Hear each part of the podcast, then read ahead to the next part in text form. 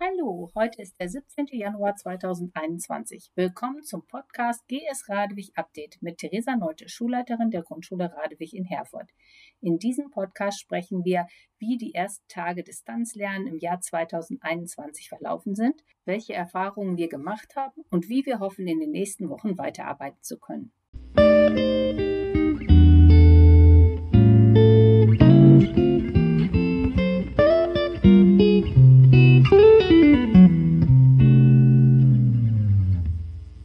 Seit dieser Woche findet unser gesamter Unterricht online statt. Ich weiß, dass viele Menschen glauben, dies sollte für uns Lehrkräfte doch kein Problem sein.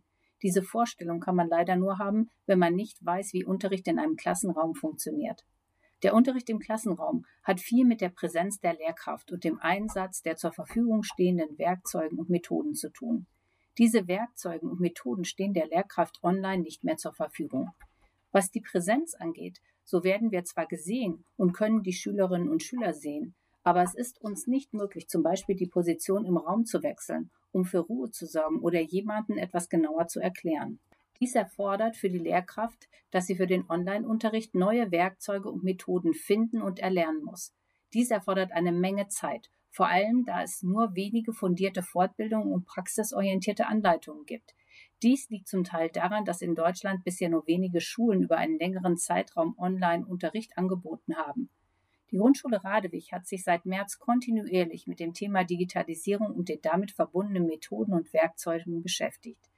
Dies stellte für das gesamte Team eine große Herausforderung dar. Viele der kennengelernten Inhalte mussten zu Hause erprobt und geübt werden. Gleichzeitig waren alle im Team im Präsenzunterricht tätig der die ganz normale Stundenvor- und Nachbereitung erforderte. Diese Doppelbelastung hat uns alle sehr belastet und gefordert. In dieser Woche konnten wir auf die Früchte dieses schweren Weges zurückgreifen. Alle im Team waren in der Lage, ihren Klassen Videokonferenzen anzubieten und erfolgreich durchzuführen. Dies hätten wir im März nicht für möglich gehalten. Da es im Ausland bereits einige Schulen gibt, die seit mehreren Monaten im Distanzlernen sind, haben wir versucht, unseren Distanzunterricht auf die dort gemachten Erfahrungen aufzubauen. Besonders hilfreich war dabei für uns das Distance Learning Playbook. Eine Literaturangabe findet sich in den Notizen des Podcasts. Einer der Mitautoren ist John Hattie, den viele von uns von seiner Hattie-Studie noch kennen. Das Distanzlernen an der Grundschule Radewig setzt sich aus mehreren Bausteinen zusammen. Wir haben ein Videokonferenztool gebucht bei einer deutschen Firma, die die Plattform Big Blue Button verwendet. Wir verwenden ein Lernmanagementsystem, das Logineo LMS heißt und von Ministerium für die Schulen in NRW kostenfrei zur Verfügung gestellt wird. Zusätzlich verwenden wir die Lernplattform Anton, weil diese auch gut auf dem Handy funktioniert. Solange uns dies noch möglich ist, ist es uns wichtig, Materialien den Schülern und Schülern auszugeben, aber auch bearbeitete Materialien wieder einzusammeln. Deswegen haben wir am Dienstag einen Ausgabe- und Einsammeltag von 8 bis 14 Uhr. Dieses findet am Fenster der Mensa statt. Es wurde deutlich, dass bei den Videokonferenzen im Grundschulbereich die Kommunikation einen Schwerpunkt darstellt. Da viele Kinder einem nur noch sehr eingeschränkten Personenkreis begegnen, ist dieser Austausch für sie umso wichtiger. Er ermöglicht auch, die gemachten Erfahrungen zu teilen und gemeinsam zu besprechen. Diese Kommunikation kann aber nicht mit 20 Kindern gleichzeitig stattfinden, wenn sich jedes Kind beteiligen soll. Deshalb haben wir die Klassen in kleinere Gruppen unterteilt und ermöglicht so jedem Kind dreimal in der Woche einen intensiven Austausch. Natürlich können hier auch Fragen zu den Aufgaben gestellt werden oder Inhalte eingeführt und reflektiert werden. Sicherlich wird dies für uns alle im Laufe der Zeit einfacher werden. Es hat sich als sehr sinnvoll erwiesen, die Videokonferenzen mit zwei Personen durchzuführen. Dadurch kann sich eine Person um technische Probleme oder den Chat kümmern, während die andere Person unterrichtet. Manchmal ist es gut, wenn eine Person die Kinder mit technischen Problemen telefonisch kontaktiert, da dies oft schneller zu einem Erfolg führt. Es ist auch möglich, dass sich das Team abwechselt, um so die Konferenz für die Kinder interessanter zu gestalten. Da die Bewegungsfreiheit der Kinder stark eingeschränkt ist und auch die Sportvereine ihre Angebote nicht durchführen können, haben wir uns entschieden, für jede Klasse ein Sportangebot von 20 Minuten in der Woche anzubieten.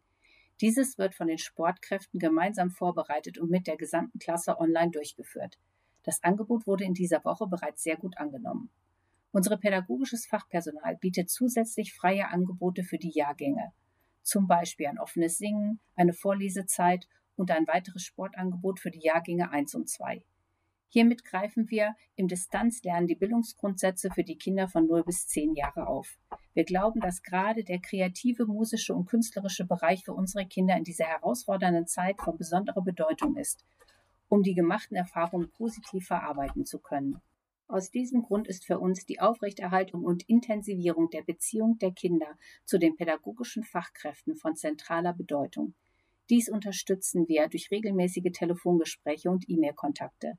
Im Blickpunkt steht dabei, wie das Kind in der aktiven Auseinandersetzung mit seiner Umgebung auf der Grundlage seiner bisherigen Lebenserfahrung zu seinen Selbstbildungsprozessen von Erwachsenen begleitet und unterstützt werden kann.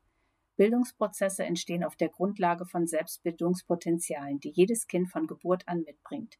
Diese Potenziale entwickeln und verändern sich in interaktiven Beziehungen und Situationen, im sozialen Austausch und in konkreten Lebenssituationen.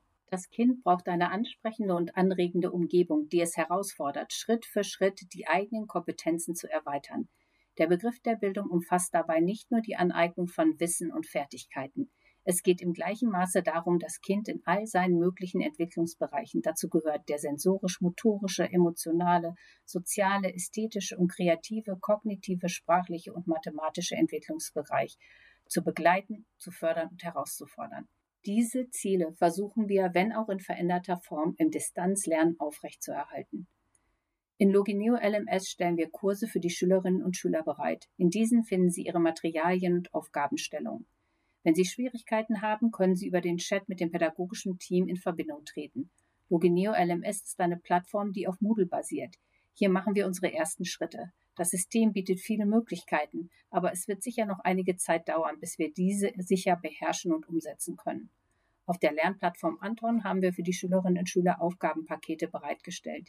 Hier kann jeder individuelle Inhalte üben und vertiefen. Es ist unsere Hoffnung, dass wir mit diesen Bausteinen diesen auch für uns unbekannten Weg einigermaßen sicher gehen werden können. Keiner von uns weiß, wann unsere Schülerinnen und Schüler wieder in die Klassenräume kommen können oder wie der Präsenzunterricht zu diesem Zeitpunkt aussehen wird.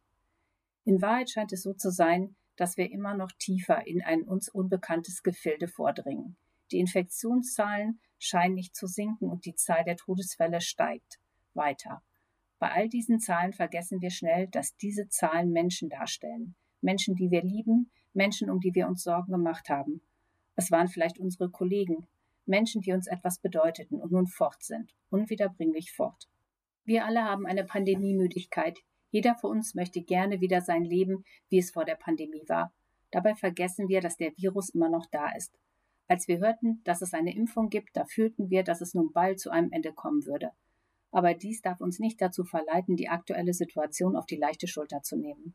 Gerade deshalb ist es für uns wichtig, eine Pandemie der Freundlichkeit um uns herum zu verbreiten. Über die Wichtigkeit von Freundlichkeit haben wir schon in einem der letzten Podcasts gesprochen. Ich kann jeden von uns nur dazu ermuntern, sich vorzunehmen, jeden Tag gezielt und bewusst seine Freundlichkeit an jemanden anderes zu verschenken. Das kann ein Anruf bei einem Verwandten sein, der sein Zuhause nicht verlassen kann, eine kleine Spende für einen guten Zweck machen, etwas, das man nicht mehr benötigt, spenden.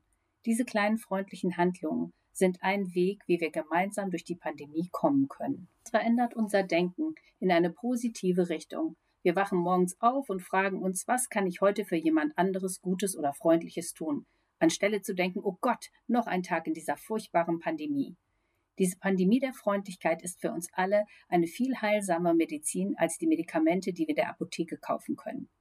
Wenn Sie oder du Lust habt, deine freundlichen Handlungen oder guten Taten mit uns zu teilen, dann schreib uns doch eine E-Mail an gs-radewig.herford.de. Wir werden diese dann in den kommenden Folgen mit unseren Zuhörern hier im Podcast teilen. Wir freuen uns darauf, von dir zu hören. Wir befinden uns an einem Ort, an dem wir noch nie waren. Wir betreten gemeinsam Gebiete, die für uns völlig unbekannt sind. Für Jonas Salk waren diese Gebiete nicht völlig unbekannt, als er 1955 einen Impfstoff gegen Polio entwickelte. Jonas Salk hat auf diesen Impfstoff kein Patent gelegt. Er hat ihn frei aller Welt zur Verfügung gestellt. Ich möchte heute mit einem Zitat von ihm enden. Es heißt, ich habe Träume und ich habe Albträume, aber ich habe meine Albträume mit meinen Träumen besiegt.